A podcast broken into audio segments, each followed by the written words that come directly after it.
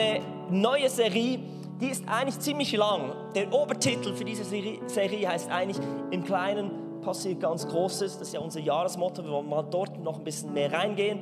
Aber wir haben das unterteilt in drei ähm, Szenen sozusagen. Die erste Runde heißt Born Identity. Nicht so wie der Film The Born Identity, sondern die geborene Identität. Wofür wir eigentlich geboren sind. Wir sind wirklich ähm, zu, zur Freude Gottes geboren worden und äh, mit ihm Gemeinschaft haben. Und heute haben wir einen schönen Leckerbissen. Wir haben ein Tag Preaching. Wir werden ähm, ein paar äh, Nachwuchspreacher bei uns das Wort bringen. Und äh, genau. Und äh, das Coole ist, wir, wir waren eine Gruppe von neun Leuten, die einen Kurs gemacht haben, einen Jüngerschaftskurs für drei Monate. Und ich war dabei. Ich habe nicht viel Neues gelernt. Aber ich bin absolut Fan von diesem Kurs, weil es wurde so klar. Es wurde so einfach. Ich hatte in meinem Leben noch nie mehr Klarheit, was Kirche ist und wie Kirche funktionieren sollte. Und wir möchten euch zum Start zusammen mit Damaris, komm doch schon noch mal oben, ein, einen Einblick geben, ein Bild malen von Kirche. Etwas, das so simpel ist. Und wenn wir sagen, momentan im Kleinen passiert ganz Großes, dann wollen wir etwas zeigen, das auch bei Church at Home passieren kann. Zeigen, was in einer Kleingruppe passieren kann, was in der Community passieren kann. Weil wir momentan nicht Big Church machen können, ist uns wichtig, wenn wir davon reden, was ist denn, was, was muss denn passieren, dass im Kleinen Großen, Großes passiert. Deshalb ähm, haben wir hier ein Bild von Apostelgeschichte 2, Vers 36 bis 37. Ich mache es noch ein bisschen schräger, damit man es online noch am besten sieht. Und wir haben ein paar Symbole aus, diese, aus diesem Teil, aus dieser Geschichte von der ersten Gemeinde. Und wir werden dieses Bild immer wieder verwenden und vertiefen. Go for it, Damaris, start doch. Yes. Also, ähm, genau, das sind so zwölf ähm, einzelne ähm, Teile, die wir glauben, dass die zur Kirche dazugehören dass sie nicht eine Bedingung sind, sondern dass sie natürlich Teil davon werden. Und das allererste ist, dass wir glauben, dass Jesus unser Retter ist, dass er auf die Erde gekommen ist, um zu sterben und wieder auf, zu auferstehen, damit er auch Herr von unserem Leben wird. Und da geht es eben nicht darum, dass das die Bedingung ist, dass wir dazugehören zur Gemeinde, sondern dass das auch natürlich kommen kann. Also auf Englisch kann man so schön sagen, belong before you believe. Also du kannst auch zur Gemeinde dazugehören, wenn du das noch nicht glaubst. Ähm, aber irgendwann wird der Schritt dann wohl kommen, wo man das ähm, ja, bekennt und wo man glaubt, dass Jesus der Retter und der Herr unseres Lebens ist. Wir haben übrigens ähm, noch die Bibelstelle von Apostelgeschichte 2, 36 und folgende. Ähm, wir finden diese zwölf Teile in diesem Bibeltext, also wir werden ihn nicht lesen, aber ihr könnt das mitverfolgen. Die einzelnen Teile werden fett gedruckt aufgezeigt. Das nächste Symbol ist die Umkehr. Es ist eines sagen, ja, der Herr ist mein Retter und er ist mein Erlöser, sondern es wird ein Punkt kommen, wo wir sagen, ich, ich kehre wirklich von meinem alten Weg um, von meiner Eigensinnigkeit, von Sünde, all dem, was mich getrennt hat. Und es ist ein wichtiger Aspekt in der Gemeinde, dass wir auch Menschen helfen, dass sie das tun können. Das ist auch ein Prozess. Aber wenn, wenn im Kleinen Großen passieren soll, dann ist es auch etwas, was in einer kleinen Gruppe immer wieder Teil davon werden. Wir sind auf der Umkehr. Als nächstes ähm, ist als Taufe, ist die Taufe das öffentliche Bekenntnis eigentlich davon, dass wir vorher gesagt haben, doch, ich glaube, dass Jesus der Retter und mein Retter ist und mein Herr ist. Und das wollen wir auch öffentlich bekennen. Genauso wie Jesus gestorben ist und wieder auferstanden, tauchen wir ins Wasser ein und werden wieder hochgezogen. Und das ist etwas, das eigentlich an die Öffentlichkeit gehört. Nächstes in der Apostelgeschichte heißt es, dass sie nicht nur im Wasser getauft wurden, sondern auch im Feuer mit dem Heiligen Geist. Und das ist so ein Feuer da, Flammen. Und wir sehen eine Gemeinde, wo wirklich getauft ist im Heiligen Geist, in der Kraft des Heiligen Geistes ähm, vorwärts geht, ein, in eine Befähigung, ein, ein Leben zu leben in, in Christus. Und diese erste Linie, das sind so die Basics. Manchmal haben wir das Gefühl, der Heilige Geist ist etwas für die ganz Großen dann. Ähm, die, die erste Linie, das ist einfach basic. Und jetzt kommen wir zur zweiten Linie. Das ist so das typische Gemeinschaftsleben der Kirche. Go for it. Genau, als Gemeinde sind wir eine Familie. Wir nehmen Anteil aneinander, wir verbringen Zeit miteinander und so teilen wir auch Leben. Also, und das war auch bei der ersten Gemeinde, wie wir in Apostelgeschichte sehen, so, es ist eine Community. Wir gehören zusammen. Wir sind verbunden in Jesus Christus und das leben wir Tag für Tag. Es steht auch geschrieben, dass die erste Gemeinde wirklich sich ähm, der Lehre der Apostel hingegeben hat. Sie waren im Wort Gottes. Das war nicht einfach nur Bibel lesen, es sollte eine Bibel sein, okay. Ähm, es war nicht einfach Bibel lesen, sondern es war eine Hingabe, dass das Wort Gottes die Menschen auch prägen konnte. Und das gehört, egal wo wir Kirche machen. Im Kleinen passiert ganz groß. Das heißt, wir lesen nicht einfach die Bibel, aber es ist auch etwas, das man gemeinsam tut. Manchmal denken, ich lese einfach die Bibel alleine. Nee, das ist in Gemeinschaft passiert, weil es gibt Leute, die lesen alleine die Bibel. Das ist wichtig, dass du es tust. Aber im Austausch wird es lebendig. Und im Austausch bekommst du auch das große Bild, weil sonst fährst du irgendwie auf einzelne Teile ab, die gar nicht so wichtig sind. Im Austausch ist die Würze. Genau, apropos Würze. Ähm, das Essen gehört dazu. Einerseits, wow, das ist ein Glas und ein Brot. Das Mahl des Herrn. Und wir glauben, das ist nicht beschränkt auf das Abendmahl mit so einem Eckchen Brot und ein bisschen Wein, sondern da wurde gefeiert. Die haben einander über den Tisch gezogen, die haben zusammen gegessen, yes. die haben gefeiert. Sie haben das gefeiert, was Jesus für sie getan hat. Und das ist mehr als nur ein bisschen Brot und ein Schlückchen Wein. Es heißt weiter, sie kamen zusammen zum Gebet. Irgendwie so. Sie sind füreinander eingestanden, sie sind für ihre Gemeinde eingestanden, für die Stadt eingestanden. Ähm, Gebet, das gemeinsame Gebet, sie haben sich regelmäßig versammelt dafür. Genau. Und was war die dritte Zeile? Das war die To-Dos. Genau, das ist das, was wir sind als Gemeinde, wenn wir genau. zusammenkommen, die Gemeinschaft. Jetzt kommt die, die nächste Zeile. Wenn das stimmt, dann kommt die Frucht von dem, was eigentlich möglich ist, wenn wir gestärkt sind im Glauben. Yes. Und das Erste, das für die Jünger und die erste Gemeinde natürlich war, die konnten gar nicht anders, waren Zeichen und Wunder. Das war wie so das hat daraus gefruchtet, was sie eben schon gelebt haben untereinander und was sie von Jesus gesehen haben. Die Zeichen und Wunder, das war gar keine Frage, funktioniert das, funktioniert das nicht, sondern das war das, was sie konnten, das, was sie wussten, das, was sie erlebt haben. Und das ist daraus gewachsen. Etwas, was auch gewachsen ist, ist ihre Großzügigkeit. Ich mache jetzt da ein Dollarzeichen, weil es für Franken kein gutes Zeichen gibt. Sie haben es heißt, sie haben alles gegeben, was sie hatten. Es war nicht nur der Zehnte. Es war eine Großzügigkeit, eine Hingabe, eine Opferbereitschaft für das, was Gott tut. Wenn Not war, haben sie sich hingegeben. Sie haben ein Verständnis, dass sie Verwalter sind von dem, was Gott ihnen anvertraut hat. Genau, und sie haben Gott gepriesen. Bei uns ist das so sinngemäß, die Hände hoch, wir ähm, erheben den Herrn, wir preisen ihn. Aber sie haben Gott nicht nur einfach so, so gepriesen, sondern sie haben von Gott geschwärmt. Sie haben anderen davon erzählt.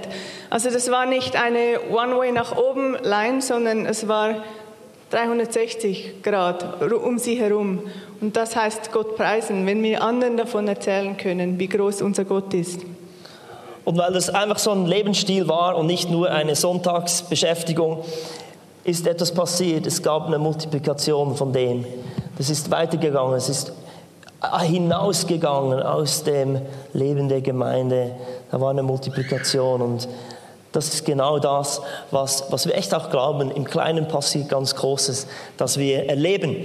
Dort, wo wir in einer Gruppe zusammen sind, dass das nicht einfach ein Club ist. Wir sind nicht Club als Kirche, sondern wir sind da, um eine Generation zu dienen, die ähm, Gott noch nicht kennt. Und wenn Dinge dann sich multiplizieren, eine der großen Aufgaben für uns als Gemeinde ist es wirklich sozusagen Leiter, das ist so ein Hirte jetzt da, Leiter, die wiederum bereit sind zu rekrutieren, die sagen, ich übernehme wieder Verantwortung, dass dieses Setting wiederum in, einem, in einer Gruppe passieren kann. Ich kann euch sagen, bisher hatte ich, dachte ich, wir, wir, wir wachsen als Kirche. Die neue Phase ist, wir wachsen nicht, wir multiplizieren uns. Es wird nicht einfach größer, sondern es gibt einfach wieder mehr vom Kleinen und das wird sich wiederum multiplizieren. Und das Coole ist, wenn eigentlich alle diese Dinge vorkommen, dann können wir mal den Kreis schließen und sagen, jetzt ist es eine Church. Jetzt, jetzt, jetzt ist alles eigentlich vorhanden. Und das kann passieren. Das muss nicht heißen, dass, dass bei uns Kirche hier im Gebäude passieren muss, sondern wir sehen, dass es ganz vielen Orten passieren kann, in ganz verschiedenen Settings, weil wir dann auch ganz verschiedene Leute erreichen. Amen. Also, die Basics, das ist das, was wir gemeinschaftlich tun und das ist das, was unsere Früchte sind von dem, was wir zusammen tun. Und ich freue mich auf die nächste Serie, auf diese nächste Saison, die wir als Kirche eingehen. Vielen Dank, Damaris. Jetzt, ja, gebt ihr einen Applaus. Kannst es da lassen? Hä? Genau. Wir lassen es da, dann bleibt es ein bisschen visuell in Erinnerung. Wir starten heute mit dieser Serie Born Identity und äh, der Titel der heutigen Predigt wird euch Luca verraten. Go for it, gebt ihm einen Applaus. Cool, dass du da den Start machst, Luca.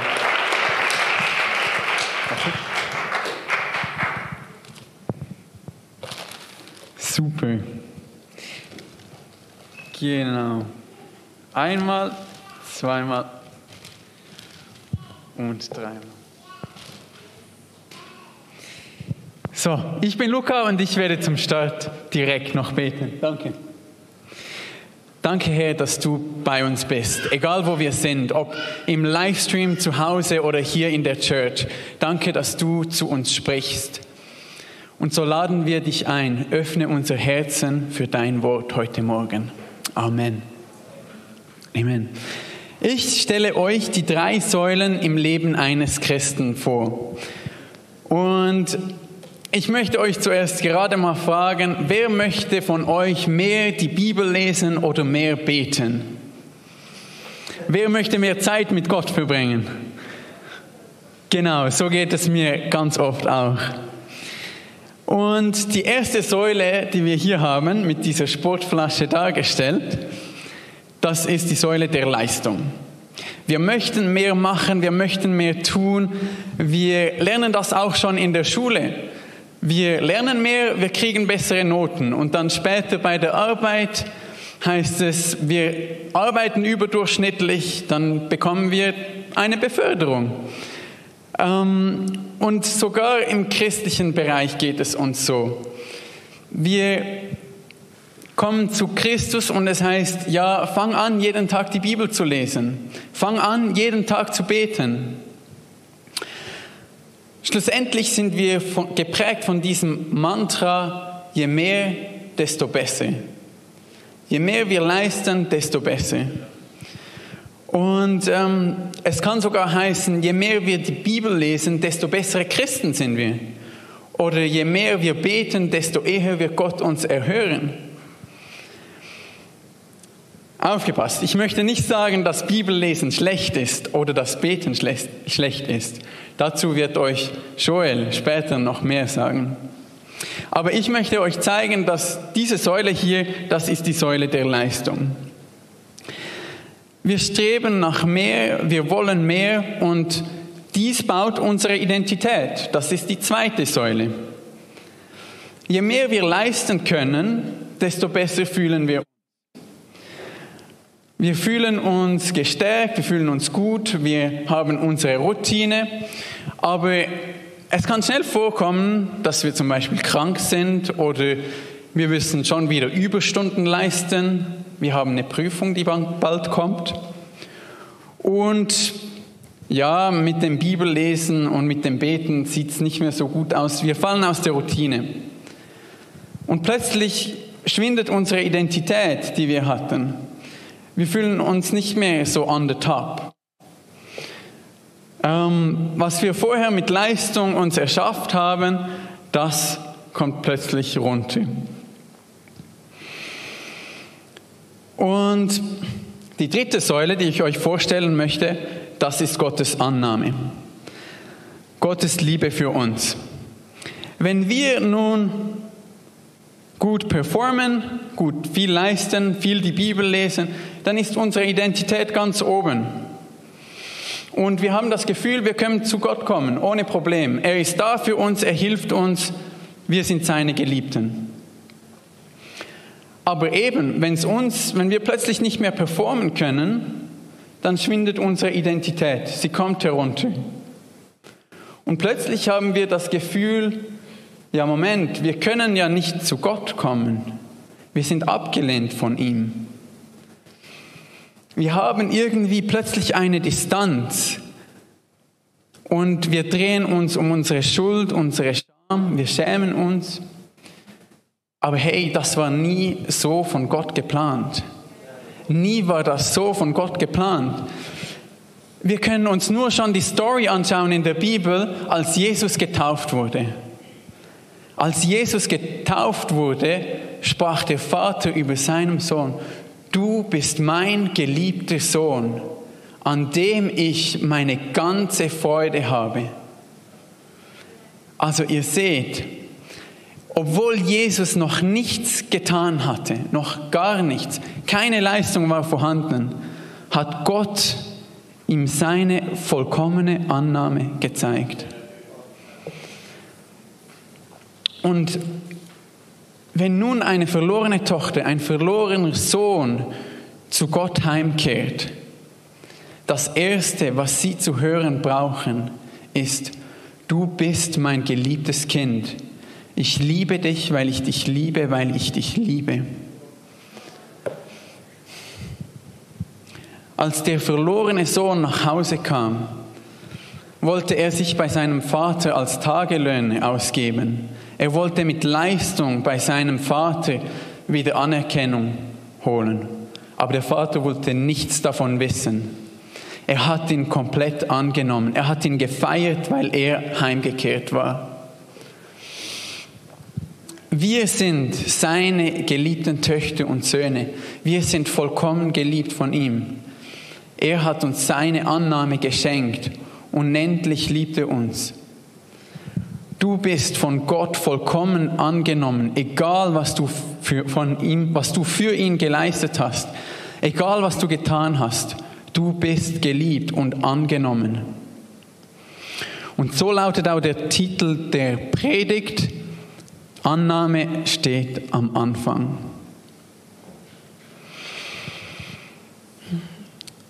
Wenn wir uns dieser Annahme bewusst sind, wenn wir uns dieser Liebe bewusst sind, was passiert dann mit unserer Identität? Was glaubt ihr? Unsere Identität, sie springt hoch. Sie ist oben, weil sie uns von Gott gegeben ist. Durch seine Annahme sind wir gesetzt. Diese Annahme von Gott, sie ist bedingungslos und sie hält stand. Wenn der Teufel daran rüttelt, dann hält sie stand. Und nun, was passiert? Durch seine Annahme, durch seine Liebe überfließen wir. Und dass dieses Überfließen spiegelt sich wieder in, unsere, in unserem Handeln.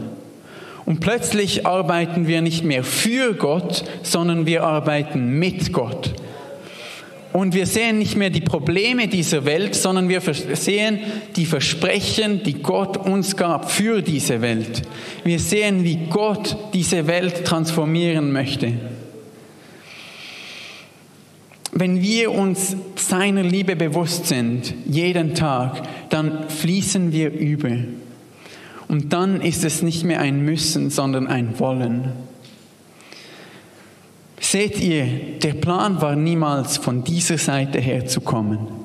sondern der Plan war immer von dieser Seite her zu kommen und die Dinge anzugehen.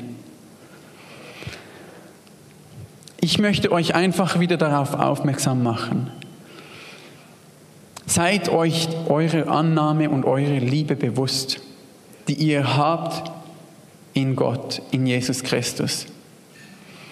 Und ich möchte schließen mit Hebräer 4.10.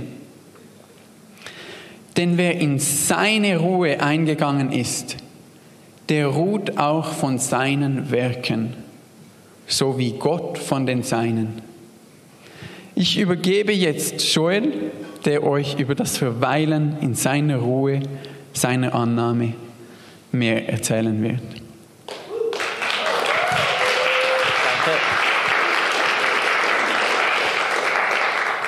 Hallo zusammen, ich bin Joel und danke. Und ich möchte gleich anfangen mit einer Geschichte, die das illustriert, was Luca gesagt hat. Und zwar Lukas 10, Abvers 38. Und ich möchte euch ermutigen, ähm, aus ganz praktischen Gründen, einfach mal nur zuzuhören und nicht zu lesen, vielleicht sogar die Augen zu schließen. Und ich lese euch das jetzt vor. Als Jesus mit seinen Jüngern weiterzog, kam er in ein Dorf, wo ihn eine Frau mit dem Namen Martha in ihr Haus einlud. Sie hatte eine Schwester, die Maria hieß. Maria setzte sich dem Herrn zu Füßen und hörte ihm zu. Wow.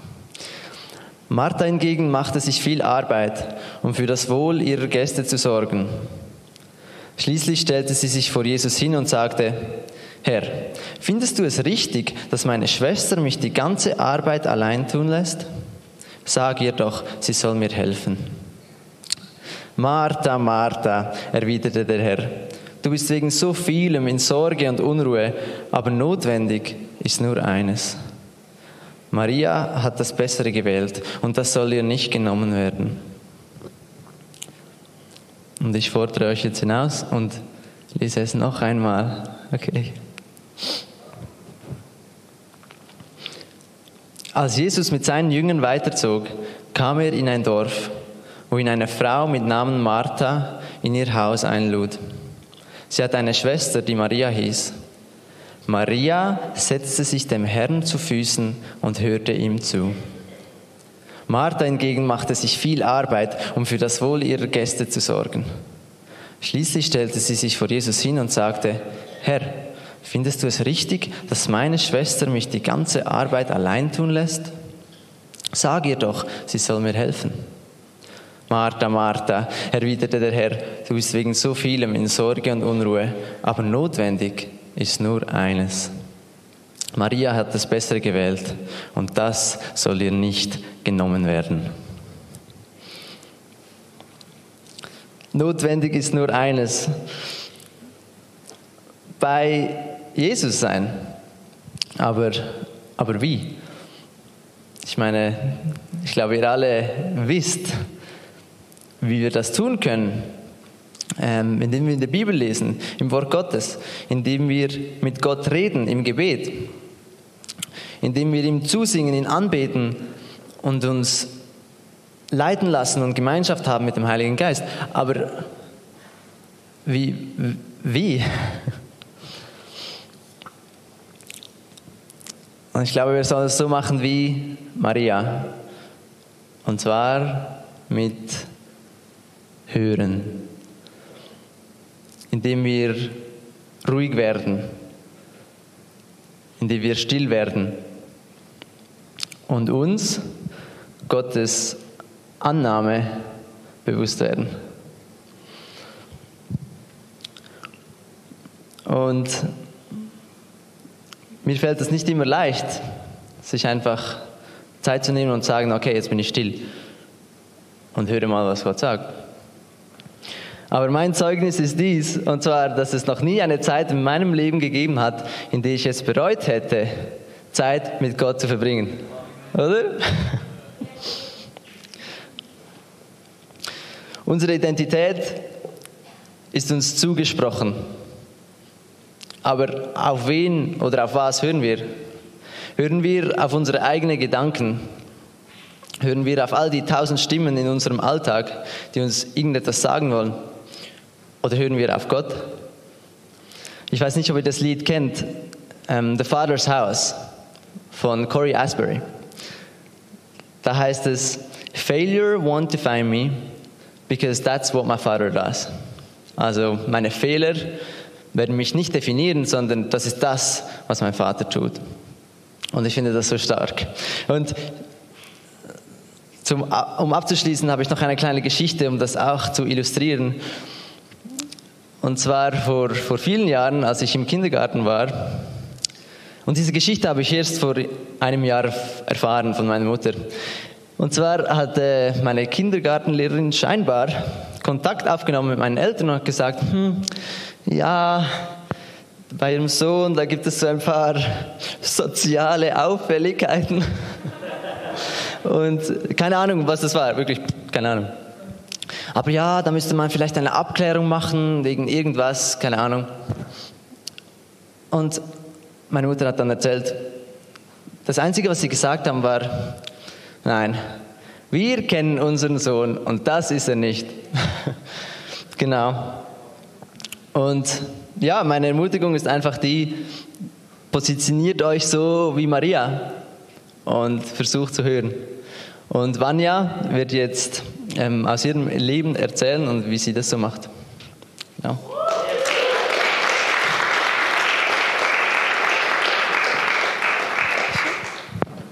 Yes, danke Joel, danke Luca für den Vorlauf. Ähm, ich bin heute da, um diese Geschichte von Maria und Martha auf meinem Leben zu zeigen. Und es fällt mir nicht ganz einfach, weil es wird persönlich und äh, ich mache mich verletzlich, aber Gott möchte das brauchen, denke ich. Gut, also viele von euch kennen mich schon. Ähm, von, vom Worship-Leiten, vom auf der Bühne herumtanzen, hier vorne herumtanzen. Ich bin so ein bisschen der fröhliche Gumpiball und so weiter und so fort. Ähm, ja, das war nicht, also ich habe diesen Sommer habe ich wie wieder mal etwas erlebt, wo ich gemerkt habe, hey, Gott muss mich wieder zurück hierhin führen, zu dieser Annahme. Die Annahme, die mir diese Freude gibt, die Annahme, die mir diese Energie gibt zum Übersprudeln, das kommt nicht aus mir selber. Und ich kann noch so viel versuchen, einfach ein bisschen da herumzuhüpfen und zu proklamieren und keine Ahnung was, aber wenn das nicht stimmt, dann habe ich ein Problem. Genau. Ähm, viele von euch wissen, dass ich äh, Sekundarlehrerin bin. Jetzt, das ist mein drittes, äh, viertes Jahr. Genau, ich habe direkt nach der PH angefangen ähm, und war ähm, Klassenlehrerin einer ersten Sek BC. Und ähm, ihr wisst, ich bin ein bisschen leidenschaftlich und so. Also wenn ich etwas mache, dann mache ich es mit vollem Herz. Und ähm, ja, die Schüler wurden so ein bisschen zu meinen Kids. Die Schule selber wurde zu meinem zweiten Zuhause. Ähm, und ich hatte keine einfache Klasse. Das heißt, ich hatte eigentlich meine ganze emotionale Kapazität war eigentlich auf das Arbeiten ausgerichtet. Ähm, ich wusste aber schon vor der PH, dass ich irgendwie nach meinem ersten Klassenzug mal kündigen sollte und mal etwas anderes machen. Also habe ich das gemacht. Im Sommer 2020 habe ich gekündigt, also auch den Sommer. Und ich wollte eigentlich nach Neuseeland. Ähm, ja, nach Neuseeland. Ich bin immer noch da. Ich wollte ein Bible College machen und dachte, ja, Gott zeigt mir dann schon, wie es dann weitergeht. Ja, mein Leben lief also eigentlich ganz cool. Ich war stolz auf mich, hatte etwas erreicht, hatte irgendwie eine Klasse durchgeführt, die eigentlich nicht so einfach war. Ähm, und den Lockdown hatte ich eigentlich auch ohne großen Schaden überstanden. Und dann, so Sommer 2020, merke ich, wie sich so langsam eine tiefe, tiefe Traurigkeit in mir breit machte. So eine Woche vor den Sommerferien fing ich an, ähm, mein Schulzimmer auszuräumen und mit je leerer mein Schulzimmer wurde, desto schwerer wurde auch mein Herz. Ähm, am letzten Schultag ließ ich meine Schüler ziehen und verabschiedete mich von meinem Team, das ich übrigens sehr gerne hatte. Ähm, und ab da ging es los. Ich, heulte eigentlich jeden Tag. Und zwar nicht einfach so, oh, ich bin so traurig, sondern ich schluchzte stundenlang. Ähm, ja, ich musste halt noch eine Woche weiter ähm, das Zimmer ausräumen und war einfach so allein in meinem Schulzimmer und es war nicht einfach, es war nicht schön. Ich habe mich dann aber dann irgendwann zusammengerissen, weil ich hatte noch Besuch aus dem Ausland und tat dann so, als wäre alles okay und ist alles cool. Ähm, aber sobald der Besuch weg war, es ging genau gleich weiter. Einfach eine Woche, zwei Wochen, ähm, drei Wochen, vier Wochen.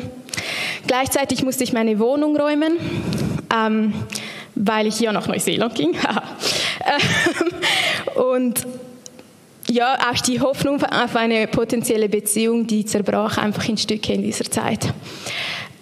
Und es war, als würde mir jemand den Boden unter den Füßen wegziehen. Also eigentlich alles, was ich meine Identität hin, äh, hineingesehen habe, mein Beruf, meine Aufgabe, mein Ziel, mein Eigentum, meine Hoffnung, alles war wie weg.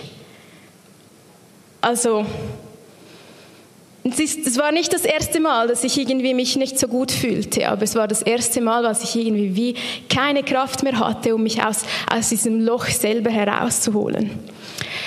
Ähm, und in dieser Zeit wusste ich zwar, dass Gott da war, ich wusste, dass er gut ist, aber ich verstand ihn nicht.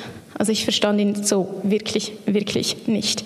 Ich dachte, ich hätte doch Gott eigentlich immer mit einbezogen in meinem Leben. In, in, alle Entscheidungen war er irgendwie drin. Er hat mich doch dorthin geführt, wo ich war. Warum ging es mir jetzt so schlecht? Warum war ich so im Loch? Ähm, und ich verstand auch nicht, warum es anderen Leuten besser ging, die Gott nicht mal kannten. Er sagt euch in seinem Wort, diejenigen, die auf Gott vertrauen, bla bla bla, denen geht's gut. Aber er sagt eben nicht nur das, aber später dazu. Ähm, aber ich hatte doch irgendwie das Gefühl gehabt, hey, ich habe doch eigentlich gedient in meinem Leben. Ich hatte für meine Schüler gebetet, ich habe mich investiert in der Gemeinde und plötzlich, ja, hieß es auch in der Gemeinde, ja, ich darf nicht mehr singen. Es, ähm, Neuseeland ging zu und plötzlich konnte ich wie niemanden mehr beeindrucken mit meinem Eifer. Ich hatte wie nichts mehr vorzuweisen, was irgendwie was ich gemacht habe oder machen konnte, um mir Liebe zu verdienen. Ja, zum Glück habe ich gute Leute um mich herum. Meine Eltern und meine geistlichen Eltern, sage ich jetzt mal, haben für mich gebetet. Und das hat sehr viel dazu beigetragen, dass ich mich für eine ganz neue Tiefe ähm, in meiner Beziehung zu Gott auch einlassen konnte. Und ich habe in dieser Zeit viel meine Gebete aufgeschrieben. Das habe ich schon vorher gemacht, aber das habe ich irgendwie wieder nochmals neu gemacht. Und ich habe hier keine Bibel dabei, sondern das sind einfach meine Gebete ausgeschrieben und sehr ehrlich und sehr puh, roh. Ähm, und ich möchte euch einen Einblick geben, weil Gott hat mich wie in einen Prozess hineinge äh, hineingebracht von muss hier lesen. Vater, ich bin so am Ende. Jesus, ich weiß, ich bin kein Opfer, aber ich bin einfach so müde. Vater, ich verstehe es nicht. Jesus, ich brauche eine Begegnung mit dir. Ich kann nicht mehr. Das ist nur so der, der saubere Teil eigentlich von meinen Gebeten. Also Gott brachte mich von einer Klage zu, Moment schnell, sorry,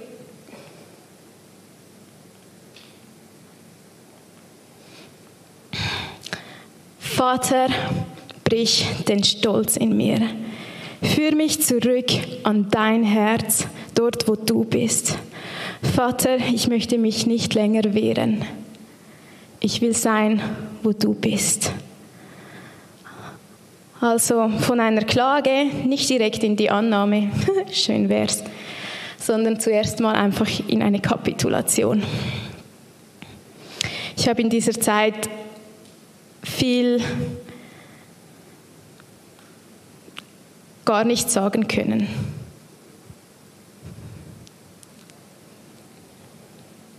Aber ich wusste, ich bin einfach da und ich bin Mensch und Gott ist Gott. Also lasse ich Gott doch am besten einfach Gott sein. Ja, dies hat wiederum dazu geführt, zu, ich vertraue dir, dass du Wege der Zukunft und Hoffnung für mich hast. Das ist ein Spruch aus der Bibel, den habe ich nicht selber erfunden. aber ich habe es wie gebraucht, die Bibel, um so zu formulieren, was in meinem Herz war. Ähm, also hin zu Annahme und Vertrauen. Und ich ich wünschte, ich könnte sagen, ich wäre einfach mal so am Morgen aufgewacht und ich hätte mal einmal losgeheult und äh, mich beklagt und dann hätte ich mal aufgegeben und dann, dann endlich kam die Liebe des Vaters und hat mich so weggewischt und, und ich war einfach wie ein neuer Mensch, aber das war nicht so. Das ist ein Prozess über mehrere Monate in der Dunkelheit eigentlich. Und ich bin froh, durften wir nicht singen in dieser Zeit, weil ich glaube nicht, dass ihr da den sprudelnden Gumpiball auf der Bühne gesehen hättet. Ähm, und ich kann euch nicht erklären, wie dieser Prozess gegangen ist, aber ich kann euch zwei, drei Dinge geben, die mir geholfen haben auf diesem Weg. Und zwar fangen die alle mit B an. Danke, Dan, für das Vorbild. ähm, das eine ist die brutale Aufrichtigkeit vor Gott. Ähm, ich habe euch erzählt von meinem Büchlein. Ich habe euch zwei, drei ähm, Sätze daraus gezeigt, aber da stand noch so viel mehr. Und ich glaube nicht, dass das einfach von mir kommt. Ich glaube nicht, dass das einfach etwas ist, was ich so mache und was mir gut tut, sondern das hat David auch schon gemacht im Alten Testament. Im Psalm 51,8 ähm, lesen wir, Dir gefällt ein Herz, das wahrhaftig ist. Und im Verborgenen lehrst du mich deine Weisheit. Also das heißt, um die Weisheit Gottes zu erlangen, musst du überhaupt mal wahrhaftig vor Gott stehen. Du kannst nicht einfach sagen, ja, ja, ähm, ich leiere mal das Vater unser runter oder irgendetwas, was du, ähm, was du auswendig gelernt hast. Also nichts gegen das kann eine Hilfe sein aber schlussendlich stehst du vor dem allmächtigen Vater und der Vater möchte dich kennen. Ähm, das zweite B ist das bewusste Aufgeben. Aufgeben ist so negativ konnotiert in unserer Gesellschaft. Man sagt so, ja, wenn man nicht mehr weiß, weiter weiß, dann gibt man auf. Und ich glaube aber, dass das, das, das bewusste Aufgeben so viel Kraft hat, weil in meiner Schwachheit ist Gott stark.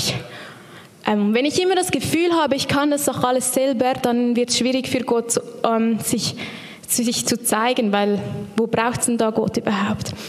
Und auch das ist, glaube ich, etwas, was ein biblisches Prinzip ist, und zwar sagt ähm, David, ein Opfer, das Gott gefällt, ist tiefe Reue, ein zerbrochenes und verzweifeltes Herz wirst du, oh Gott, nicht zurückweisen. Und wir lesen es immer wieder, immer wieder in der Bibel, dass wo Leute schwach waren, wo Leute aufgehört haben, selber zu leisten oder selber irgendwie ähm, aus ihrer eigenen Weisheit irgendetwas zu erreichen, dass Gott dort hineingebrochen ist und dass dort Gott getröstet hat. Genau. Und das dritte ist Begegnungsraum schaffen. Ich glaube, das, was Joel vorhin gesagt hat, das ist so wichtig. Es geht nicht einfach ums Bibellesen oder Beten und keine Ahnung was. Es geht nicht um Disziplin, aber es geht darum, dass du deinen Schöpfer kennenlernst. Es geht darum, dass du einen Raum schaffst in deinem Leben, wo er, wo, wo er dich also wo du ihn hören kannst. Ich habe das so gemacht, indem ich Bibel gelesen habe. Ich habe so meine Social Medias abgestellt und einfach gefunden, okay, kein weiteres Buch, kein anderes irgendetwas. Ähm, ich lese einfach mal in der Bibel und das hat mir so geholfen, weil ich wusste, ich bin nicht der erste Mensch, der so fühlt. Und Gott, ist, Gott hat uns so viele unzählige Beispiele gegeben, wie er, wie er wirkt und wie, wie zerbrochene Personen wiederhergestellt wurden. Das hat mir so, so Kraft gegeben. Und übrigens, wenn du verliebt bist, dann möchtest du doch auch alles wissen über die andere Person. Unsere Generation, die stalkt so auf Instagram und keine Ahnung was. Aber du willst doch einfach das, was die andere Person cool findet, das willst du auch cool finden. Du musst es auch kennenlernen. Du hörst die Musik, die die andere cool, äh, Person cool findet. Du, es interessiert dich einfach. Und ich glaube, die Bibel ist Gottes Tool, in dem er sich auch am liebsten auch präsentiert und vorstellt. Ähm, das zweite ist das Beten. Das Beten, das ähm, sagt Gott immer wieder, dass wir beten sollen und ich glaube nicht, dass er das macht, weil er es braucht, sondern weil wir es brauchen. Ähm, und einerseits sagt er, hey, ich möchte dich kennen und andererseits gibt er uns die Möglichkeit, eine Situation um 180 Grad zu verändern, nicht durch uns, sondern weil wir ihn angerufen haben. Yes, und das dritte ist das Berichten. Ich habe euch vorher erzählt von meinen Eltern, von meinen, ich sage jetzt mal geistlichen Eltern. Ähm, erzähl den Menschen, wie es dir geht. Und ich glaube, das hat so viel Kraft. Es hat so viel Kraft, wenn du einfach ähm, ehrlich bist, berichtest, aber dann auch sagt, hey, und Gott war gut und Gott ist gut und er hat mich aus dem Loch wieder herausgezogen. Yes. Ähm, da kannst du so ähm, Ich möchte euch heute ein bisschen herausfordern. Und zwar möchte ich dich fragen, wo du stehst auf diesem Weg hier. Bist du am Leisten? Bist du verwirrt, wer du bist? Oder bist du in der völligen Annahme Gottes? Und ich habe jetzt schon ein bisschen mehr erzählt von wegen, wie man zu dieser Annahme kam. Ich musste kapitulieren. Ich musste, ich konnte nicht einfach so weiterfahren, wie ich, wie ich war. Ähm, und ihr seht auf dieser Folie, ich hoffe, ihr könnt es gut lesen, ja. So auf der ersten, ersten Stufe, oder ich weiß nicht, will es eigentlich nicht werten, aber dann sagst du über dich selber, hey, ich bin Lehrperson, ich bin äh, vielleicht Banker, ich bin Mutter, ich bin, äh, keine Ahnung, Gotti oder weiß auch nicht, was dich definiert. Und du bist da und findest, ja, okay, cool, ich bin stolz darauf. Ist auch gut. Vielleicht bist du aber auch da und sagst, ja, ich bin zwar all das und ich bin schon stolz auf mich, aber irgendwie, irgendetwas fehlt noch. Vielleicht bist du hier unten. Vielleicht sagst du, ich weiß nicht, wer ich bin. Wenn all das wegfällt, was mich definiert, dann weiß ich nicht, wer ich bin. Und vielleicht sagst du, hey, ich bin geliebt, ich bin angenommen. Und all das, das muss ich nicht, wenn ich das nicht bin. Und ich möchte, dir, möchte, dass du dir Gedanken machst. Und zwar, wer bist du, wenn alles wegfällt, womit du dich identifizierst? Und wenn du sagst, ah, ich bin eher da, ja, ich, ich, ich bin mir schon bewusst, irgendwie habe ich keine Antwort auf das, dann möchte ich dich fragen, hey, womit füllst du deine Leere? Brauchst du Freunde? Brauchst du Anerkennung?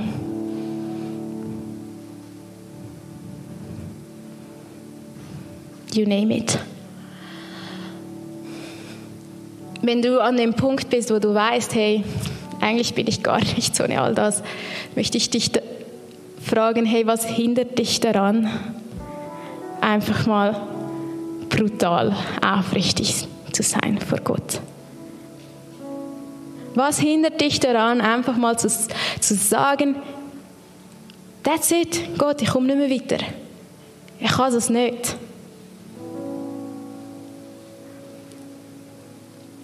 Und wenn du, wenn du an dem Punkt bist, wo du sagst, ja, ist alles schön und gut, was Vanja da erzählt, aber ich schaffe das schon allein. well, dann möchte ich dich fragen, was hindert dich denn daran, vor Gott aufzugeben? Was hast du für ein Bild vor Gott? Hast du Angst? Will Mensch, Gott, wer weiß es wohl besser? Hm. Was hindert dich daran, einfach mal zu sagen, ich muss es nicht selber können, Gott macht es schon. Und wenn du sagst, hey, ich bin geliebt und ich bin angenommen, dann sage ich, mega cool, mega, mega cool. Ähm, überleg dir in dieser Zeit, hey, wie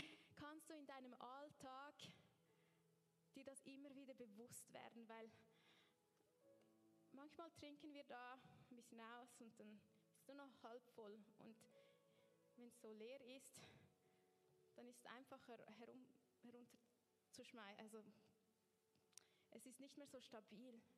Wie kannst du diese, diese Flasche immer voll behalten? Wie kannst du immer wieder wissen, hey, ich bin angenommen?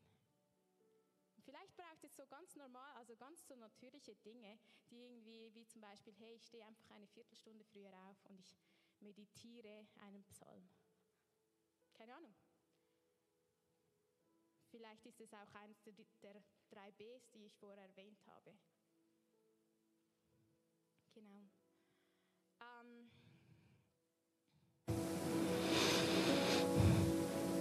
Steht doch schnell auf.